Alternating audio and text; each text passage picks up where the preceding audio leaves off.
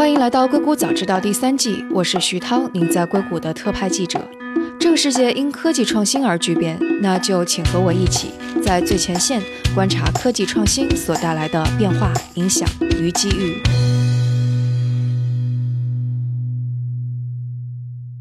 本期节目由博士赞助。想要实现更智能的未来生活，那就来个博士。博士科技成就生活之美。今天和我们坐在一起的有两位嘉宾，一位是 Lian 啊，任刘博士，他毕业于卡内基梅隆大学计算机系，现在是博士北美中央研究院智能交互技术和系统全球负责人兼首席科学家。Hello，Lian，你好，欢迎做客硅谷早知道。嗨，你好。啊，另外一位是丁教，英文名字是 Diane，他长期在硅谷这边投资智能硬件。前年其实我们也在硅谷早知道有聊过工业物联网方面的投资。Hello，Diane，又见面了，又见面，又见面了。对，上次我们聊大概是一年半以前了吧？对，是，对，所以今天我们的话题其实还是跟这个有关系，因为两位嘉宾在这个方面都非常的有背景。那我们就来聊一聊这个话题。那可能上一次我们跟 Diane 聊的时候是说，在硅谷这边，二零一四到一六年其实有一波物联网投资的。浪潮，但慢慢后来就退下去了。所以达燕在呃一年半之前聊的更多是工业物联网的投资方向，因为你们俩其实都对这个领域比较了解。那我们先来说一下为什么当时会火了一阵子之后迅速的遇冷。之前的一波热潮的话，那么可能从用户角度来说，他看到的这个就是说用户的价值并不是有很好的体现。所以说，这这是一个方面。另一方面的话呢，我觉得物联网角度来说的话，那么这个物联网这个概念是实际上是一九九九年这个麻省理工提出来的。那么第一个最重要的东西，一个是物嘛，还有个就是这个互联。你一旦有物，然后互联以后，你就会产生数据。产生数据的话，你要是产生价值的话，那你可能就需要大数据的一些算法或者人工智能一些算法的一些叠加。那么人工智能正好是在这个期间的话，它有一个大的发展。从二零一二年开始，或者是慢慢慢慢，你看现在深度学习非常快的进入这个领域。那我是觉得当时的话，可能之前的话，很多的时候 infrastructure 并没有很好的 build up。那么另一方面的话，就是说，那么很多的这个应用算法还没有在这个实际中能够得到很好的这个体现。另一方面的话，可能那个时候因为做工业物联网的话，它那时候可能会比较碎片化，因为你涉及到不同的各种各样的标准啊，互联的标准，就那时候可能说有各种各样的这种标准，所以这个也会产生一些影响。答案你觉得？因为从我们上次聊过这已经一年半了，当时我就觉得这个从消费端来说，其实市场是在变冷。然后其实这个在工业互联网，然后比如说是在一些机器人方面，比如说是在一些这个工业四点零上面，其实是反而是一个春天。对，上次我们是聊到这里。从这个近几年的这个数据来看，其实是每一年投资发生的数目其实是在减少，但其实每一个的金额是在增加的。哦，对，其实每一年从工业物联网其实是整体，因为我们可能先要定义一下什么是这个 IOT。我们说它怎么又忽冷了又忽热了，但其实 IOT 的这个概念还是蛮宽泛的。我们说最早我们可能这种很偏向消费端的这块，我们都把它叫 IOT，但其实 IOT 的这个概念非常非常大，所有的设备。能够有数据输入进来的，然后能够这个连到互联网上，我们都可以把它叫做 IOT。对啊，包括这个工业物联网。那么在这工业应用领域，另一方面的话，我们还包括车联网，实际上包括这个汽车这个智能出行领域，那么包括还有智能家居领域，这主要是这几个大的方向。所以这就是三大块。对。从我这边来说，我会觉得其实这几年，比方说 Alexa，大家越来越接受，然后大家多多少少家里边都会有个什么智能音箱，再加上个智能灯泡，其实这个是最简单的一个家里边的物联网的一个状态。那林燕，你会觉得当外界投资人啊或者消费者觉得这个已经不是个 buzzword，不再是个讨论话题的时候，大公司在做一些什么事情呢？呃，从我角度来说，大公司的话，那我是来博士的话，所以我可能要基本上讲一下博士的这个情况，因为它是算是个物联网方面的一个巨头吧。物联网战略角度来说，从德国或者博士这样一个公司来说的话，它其实是战略是非常清晰的，它它不可能随着外面的投资的这个环境的变化而变化，它一定有非常清晰的这个战略。那么它战略是什么呢？我觉得主要是三点吧。那么物联网最重要是物，德国文化角度说，我们说过了，它的东西质量非常高，那么它肯定是精益求精，把物做得非常好。物的话，那么最重要的，举个例子，就是传感器。传感器，比如说像我们这个有个叫 BMI，比如说二七零的这个传感器，它是就是用在手机里头，能够测量这个你的步数啊，测到这些传感器。这些传感器的话呢，它又做的功耗非常非常小。但另一方面的话呢，它的这个可以通过传感器，它可以辨识的这些动作也比较多，这是它的强的地方。包括我们在自动驾驶领域的毫米波雷达，它也体现出德国公司在这个物的这个方面追求精益求精的这种策略。第二个的话，我们说物联网就是连接。那么物就是我们把连接在一块儿，连接在一块儿的话呢，那么从我们公司角度来说，它想的是比较长远一些。那么我们知道肯定是通过云啊，通过一些互联，但是我们可能想的更多的是说，当时连到云上面，那么安全性是怎么样子的，或者是用户隐私是怎么样子的。实际上，比如举个例子，工业互联网的话，其实博士的话是很早就已经提出来了。那么在二零一六年左右，他们在主要是二零零六年，二零一六就是我是说2016在二零零六年的时候，那么工业四点零它会组织了各种各样的就是说 working group，就是说它会制定各种标准。像博士的话，它主要是负责工业安全、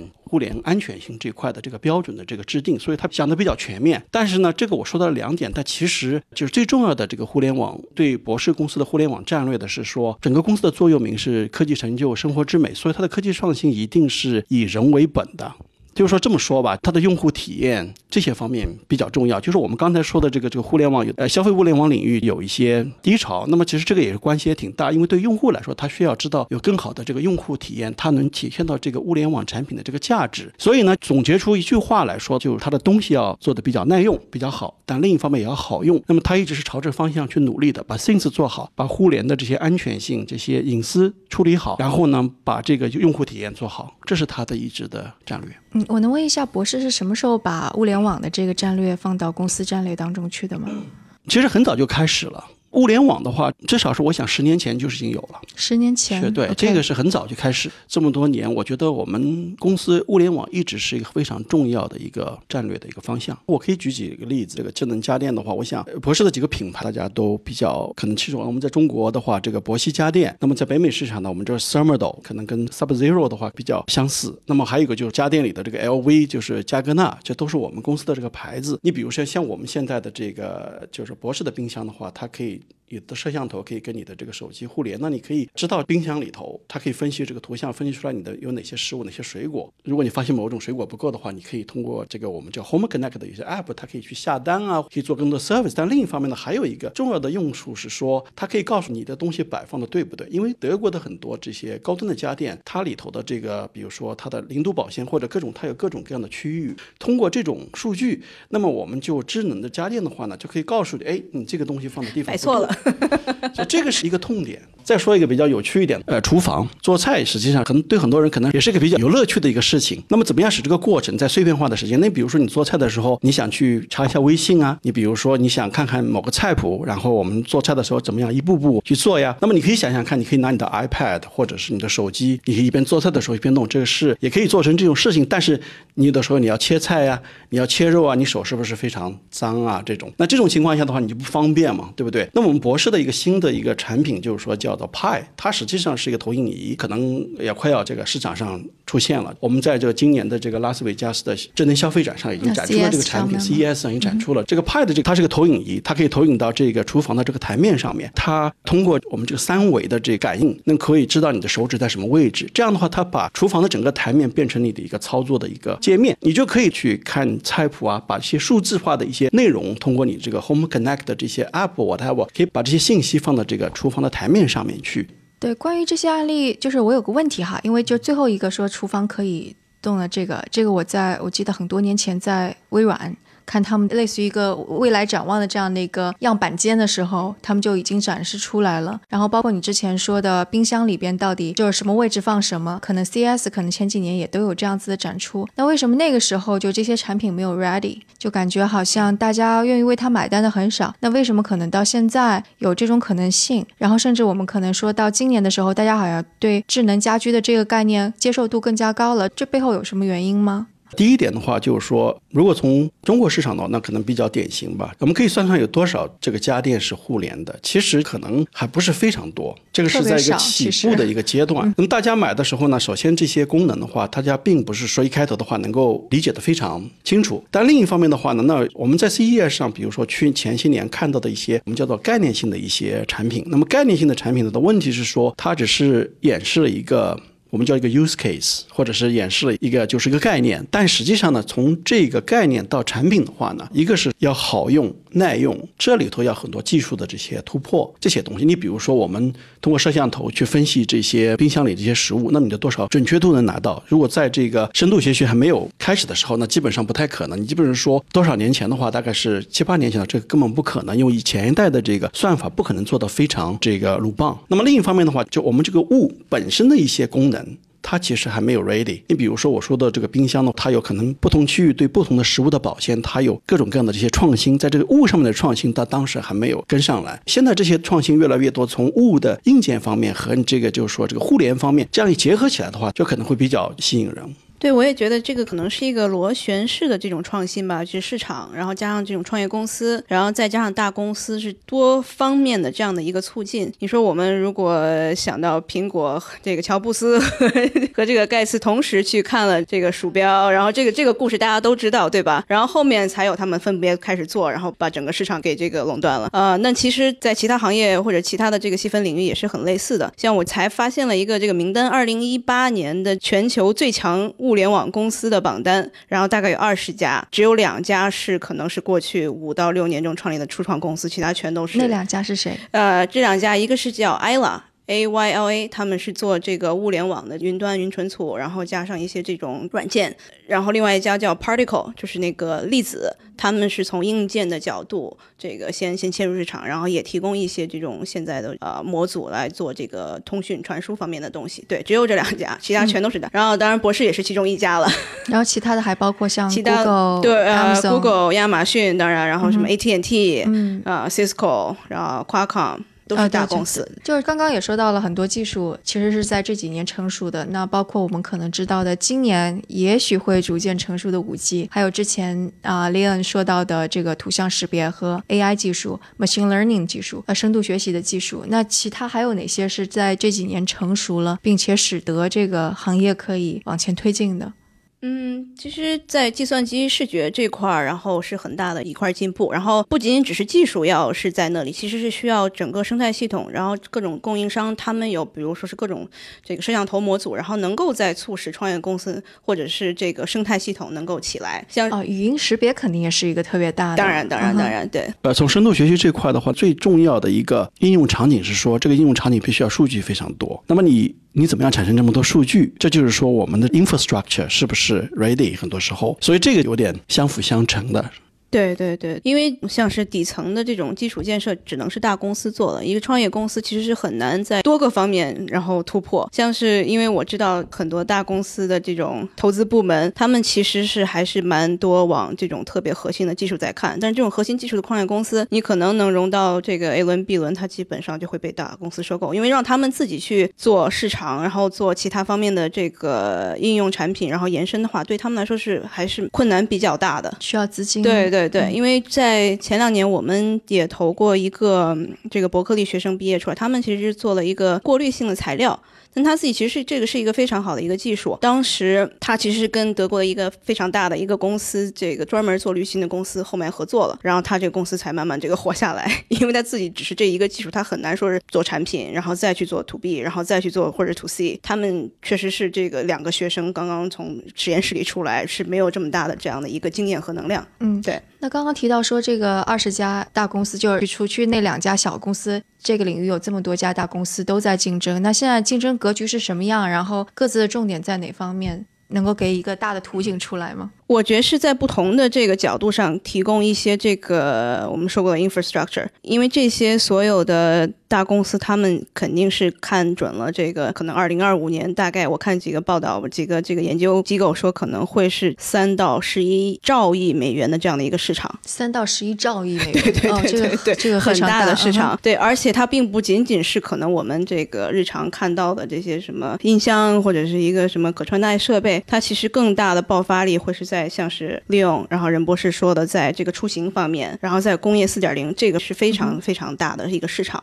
然后像我所知道的这些例子里面没有阿里，我知道有阿里的朋友说他们准备把自己的所有的精力下面的这一个一很大的一个重要的一个战略是放在这个工业放在云这边，往这个方面在做各种布局。现在看起来就是，首先 Google、苹果、Amazon 他们做的相当于是跟用户接触，然后把平台提供给物互联网的这样的一块儿。对对对，没错。然后比如在像是什么 Cisco 啊，或者是像这种 Qualcomm，他们当然就是从这个可能更多的是从这个 infrastructure 这个方面来给大家数据的传递连接，对这个基础协议啊这些方面来给大家提供。所以这个领域就相当于是初创企业其实已经没有多少机会了，是吗？呃，其实也不能这么说，像我们刚才说那个二十家最有竞争力的物联网企业，有两家其实确实是创业公司，但它确实也是跑出来了。但他们其实是从基础的这种设施、基础的这个方面来给大其他的公司提供产品和服务的。但我觉得是不是可能后面在这个上面，我们有了互联网之后，我们再有了这个搜索引擎，我们有了搜索引擎，我们才会有 Instagram，然后是不是这样的一个方向？在硬件，因为传统来说，硬件是比软件要难很多的，因为硬件有很多的不同的积累，你要积累，你要有供应链，你要有这各种的这个非常深厚的背景研发，有这个芯片，这整个是比要做一个软件公司要难的很多的。所以在这个角度来看，我对初创的这种在硬件企业、在 LT 企业，可能还是稍微还是没有那么乐观。对，可能会值得投，然后值得这个做，能够做成是平台性的公司，可能不会是像这个我们当时这个移动互联网爆发的这么夸张 这样的一个一个情景。但是大公司其实给所有的这些这个生态系统提供了很多方便的地方。对但如果生态系统完全建立起来了，可能就又有一些机会了。对对对，就像苹果，我们有了苹果 Store 之后，那其实很多人在上面，其实他也能这个赚到对，就离 消费者最近的这么一 步。对，因为整个又是一个新的生态系统了，很多个生态系统。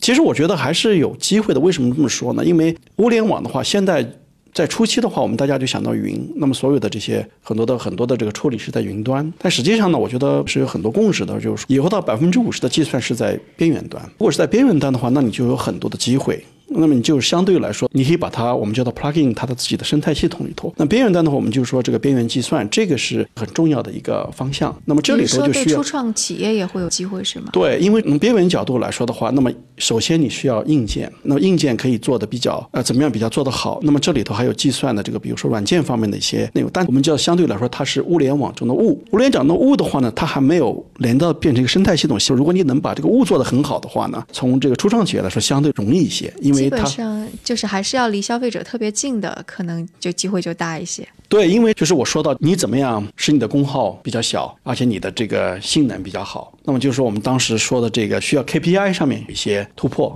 对不对？你比如说这个芯片，比如说我们很多的这个视觉的芯片在边缘端，对不对？边缘端的话，那你可以通用芯片，通用芯片的话，那就是你开头的时候，因为你很多深度学习的算法或者是你的架构不是非常清楚的时候，你需要用通用芯片。通用芯片的话，那你可以不停的换你的这些算法。那么你过一段时间以后，很长时间你你可能觉得有经验了，你觉得这些数据的话，你可能算法在我们叫软件方面已经定下，你觉得这个某种的这个体系已经非常好了。那这个时候你可以用不是通用的芯片，你可以做一个非常特殊的芯片做。这个是我觉得很多的，你包括像地平线啊，像很多的这些其他的创业公司在看的，就这个是相对来说是一个机会吧，我觉得。对，那跟硅谷或者欧洲相比，中国互联网现在是什么样的状况？会有一些什么不一样的地方吗？那我觉得有一个方向的话什么物联网的话，那么我刚才说了，从它很多的一步是要数字化嘛，然后通过有这些物，然后你互联了以后，很多东西就数字化了，就产生数据。那实际上呢，从前段时间一直是我们这个开复的这个我们卡耐基梅隆开复李开复的这个校友，在美国在很多地方说的这个中美的这个人工智能这个、这个这个我还是也是同意的吧，因为这一波的人工智能的算法的话，主要是靠数据。那么中国市场的话，这个很明显的一个特点是说它的数据量非常大，因为它的这个体量很大。那么另一方面，这个应用会产生非常积极的这个作用。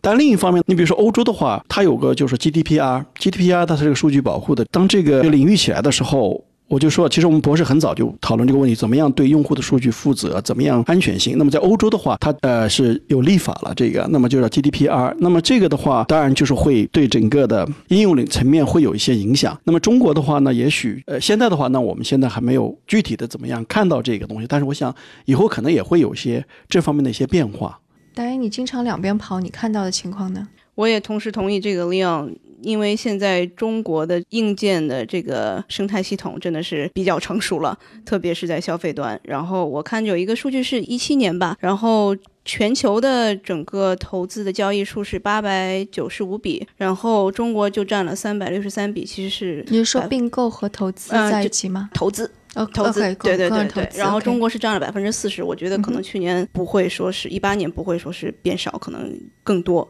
对对，所以中国在这一块肯定是慢慢还要再往前，可能要会有赶超。对，基本上看到国内各大那个巨头基本上都在布局这一块儿。对，没错。然后最近看到各种的，像是美国这种数据这个预测公司，像 CB Insight 啊这种，全部都是在讲中国的这个人工智能，然后中国的 IOT，然后怎么样可能我们这个马上赶超了这个其他国家的这样的，不管是从科研经费，然后再到投资数额，然后再到能够收集到的数据这块，其实中国现在慢慢的就是有赶超西方发达国家之势。对，我想中国的 IOT 可能跟博士不一样的地方，就博士肯定是特别的严谨，但中国的 IOT 就不管三七二十一，我们先上了再说，然后又有制造业的背景，所以可能步伐会稍微快点儿。最早刚才说的这个理念上的一个问题，就文化上面的一个可能差异差异啊，就是说这战略的话呢，那有的时候你可以说到磨刀不误砍柴工嘛，可能德国的很多的企业我们不九九六，但是呢，它比较 focus the right thing，这个的话呢，它反而也有可能这也是一种竞争力吧。那么话又说回来，中国的话呢，它也是，那实际上我们古代也有三思而后行的这个这个说法，但是呢，现在这种做法的是快速迭代，快速迭代的话，它有它的好处，又不停的去试错，然后呢，看看就是说能够。有这个突破，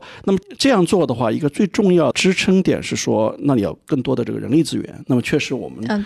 中国的话，这人力资源还是非常大的，所以说各有千秋吧。那另一方面，我想说一下，呃，说到工业互联网，欧美的工厂它的这个流程相对来说已经比较现代化。对不对？那么实际上，工业互联的这个做这个事情呢，很多时候只是把它数字化，因为它本身就是已经有标准了。就是最近的话，这个世界经济论坛，你们因为我们我们这个全球都在评着工业物联网的这个叫 Lighthouse 这个 Factory 或者叫灯塔的这个工厂，就是标杆的这个工厂。那么中国有一家。但是其他基本上都是欧美的。那么中国其实是两家，一家是说我们是一家是海尔，是中国的企业，但是还有就是我们博士在无锡的这个工厂，那它也是属于中国，但是是属于德国公司的这个。那主要的问题是中国的这个还是这个起点工厂的这个起点不太一样，因为很多的时候的话，很多工厂它的这个从标准化呀，从各个方面，它还是需要更多的这个完善以后，那么上这些。更呃先进的这些工业四点零的这些呃理念的话，可能会更容易一些，所以说需要是一个过程。对，所以你们是不是也是在下一步准备把工业四点零的这个也是在中国的市场进行更大的开拓？因为现在中国还是 全球最大的工厂。对，那么实际上博士的这个工业四点零的战略，那其实跟。很多公司其实也相类似。那么，首先我们大概有二百七十或二百八十家全球的工厂。那么，中国的工厂也非常多。那我们的工业四点零的说这个方案的话，有一个优势是，我们可以在自己的这个工厂里先实践一下，看看是不是很好。如果是做得非常好的话，那我们可以作为一个供应商，我们可以提供给其他的工厂。或者其他的这个工厂能够加速它这个现代化。举个例子的话，就是跟我们跟硅谷研究院还是有关，跟中国合作的一个项目，就是说智能手套这个项目。智能手套是什么项目呢？它就是在工人在车间里操作的时候，那么你戴在手套上，我们加了一些传感器。这些传感器的话呢，通过传感器可以把呃操作员的这些动作。可以做一些分析，那么这有什么好处呢？那么一个好处就是说，我们很多的工厂其实它是没有这种我们叫做 Internet of Things thing，就是说这样的话，就是首先加了传感器以后，那你把这些数据可以就是说更好的分析。那一个好处的话，它可以知道这个操作是不是符合规范。那么这个其实很重要，有的时候更安全呀，跟这个还有一个很好的一个作用是，工厂里的话，因为需要不停的训练这个新员工。新年新员工的话呢，那么很多的时候，特别是在中国的工厂里头，我们大部分还是有很多的这个工人。那么这个时候，这个训练，人工训练，你可以戴着这个手套，通过数据来分析怎么样的步骤是正确的，这是一个触及到一个痛点。但另一个痛点的话，还有就是，如果是他长时间工作的话，他可能会疲劳。那很多情况下你是不知道的，但是通过这个分析的话，你可以知道这个工人可能会疲劳了，那么就可以建议就是工人可以休息。对，因为这个我也投了一些这种跟人呃机器机器人，它是跟人协作的这样子的灵巧型机器人。然后我们其实去年去参观了一系列的工厂，有一些这种自动化是非常难实现的。到现在，比如说是像是这种玻璃光纤，这个只能现在是在中国是人手一根一根这么拉这个压，所以一根那种这么小，大概可能像硬币一样，里面有几百万根这种玻璃光纤，就是一个个拉的。所以他们一个员工大概要起码培训半年才能上岗。所以这个其实，在这个整个过程中，不是说最后要替代他们，当然替代他们是也很好的，因为现在中国也是基本上工厂里都是七零后、八零后的比较少了，九零后没有人愿意在工厂工作了。那九零后都去干嘛了？他们宁愿去肯德基去打个工，他们不愿意这个再去工厂啊。所以其实是在几个方面吧，能够让已有的这种工人他们的整个学习过程更快，然后他们的这个工作环境更好，还有。怎么样能够最终然后解决我们未来的一个缺少劳动力的这样的问题？我觉得这个是也是很大的工业四点零的一个方向。那我们也录了很长时间了，我们最后一个问题，我们来预测一下，说接下来的一两年这个领域可能会发生什么标志性的事啊，或者哪些比较重要的变化吧？你们期待的？嗯，从我角度来说的话，那我刚才提到一个就是边缘计算这个啊，就是说这个是我觉得会，我不能说是个变化，是个渐进性的变化，它可能会变得越来越重要。这个如果是要物联网成规模，它它一定是往这个方向走的。那我还有觉得是说，从我们的痛点来看嘛，现在的人口老龄化，从物联网角度来说，那我们就觉得这个物联网的这个医疗方面，这可能会有一些，已经看到很多的这样的苗头。对对对，我也有一个是做医疗的监测老人这个生活环境的，因为未来老人越来越多，没有那么多医护人员，然后孩子也不。放心，老人一个人在家里，这种养老院的整个深度学习加上一些硬件，这种企业吧，对我觉得是这个前景非常大的。另外就说，在什么领域可能会放非常非常多的这些传感器，那肯定是工厂肯定很大，然后可能智能城市、智慧城市。嗯，刚刚说到我们对接下来一两年的预期，那可能五 G 也会是一个对这个物联网可能有比较大变化的一个推动因素吧。因为好像是五 G 是到二零二零年，然后才会把这个标准确定下来，所以可能我们现在还有一年多两年的时间。但是其实我看了很多预测，基本的大家各种通信协议最大的可能大概百分之五十或者百分之六十还是这个 wireless，还是这种无线的局域网。对对对对对。然后其他的可能还有分别有一些小的，但是五 G 现在看的预测还是占的比较少，